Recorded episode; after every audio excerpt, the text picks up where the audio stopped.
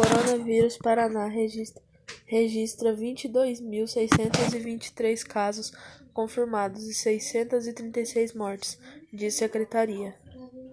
Aumento de casos e mortes por Covid-19 no estado foi, foi maior em um dia desde o início de, da pandemia. Boletim desta terça, 30, da Secretaria de Estado de Saúde, Ciência informou 1.533 novos casos e 36 óbitos.